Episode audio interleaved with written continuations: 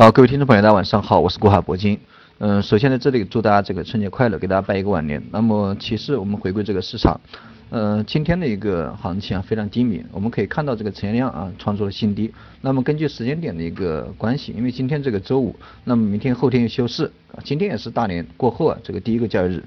呃，所以说真正这个迎来啊这个比较完整的一个交易，还是在下周，下周一到下周五。那么对于下周这个啊市场到底应该怎么样去走，我们还是得从这个量能说起。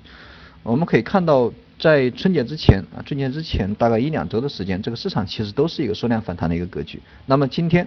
啊虽然说有一定的下跌，但是还是啊没有打破这样的一个缩量反弹这样一个啊这样一个趋势。那么之所以缩量，还能够反弹，这个肯定是与啊这个春节这个节日关系有一定的关系。而从成交量来看的话，呃如果说不放量的话，在不放量的情况下啊这个后期啊下周还是有这种反弹的能力。我们可以呃经常给大家说一句话，只要不出现放量的行为啊，这样的一个趋势就不会出现什么反转。那么根据这个呃。反弹的一个周期以及反弹的方式来看的话，近期的一个反弹，我觉得啊都是在之前节前啊快速下跌的这样的一个背景下，所以说这样的反弹啊一旦这个展开，呃展开这个反弹以后，大幅的反弹以后，后期我觉得还会有一个啊回落的回落的这样一个过程，也就是回落确认的一个过程，会打出一个三量啊这样这样的一个现象。那么根据现在的一个情况的话，我们还是得把重心啊重点放在下周，因为下周这个可能会啊对这个。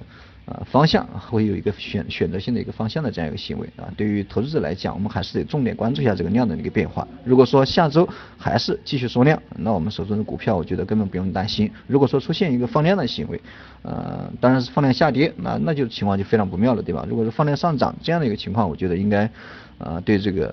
呃节后啊会有一个方向性的指引，也就是说这个后期啊下周。呃，这样的一个反弹可能还会持续啊，大概现在的价位已经到了三幺四零，对吧？三幺四零，我们的目标还是三二零零啊，争取这个周线级别下周啊能够站在这个三二零零上方。